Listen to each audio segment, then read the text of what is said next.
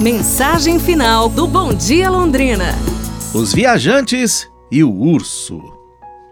Um dia, dois viajantes deram de cara com um urso feroz, grande.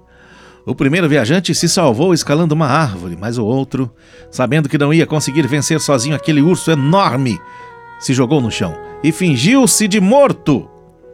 O urso se aproximou dele, começou a cheirá-lo, cheirou sua orelha, mas convencido de que aquele homem estava morto, o urso então foi embora.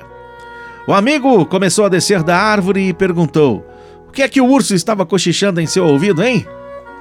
Ora, ele só me disse para pensar duas vezes antes de sair por aí viajando com gente que abandona os amigos na hora do perigo.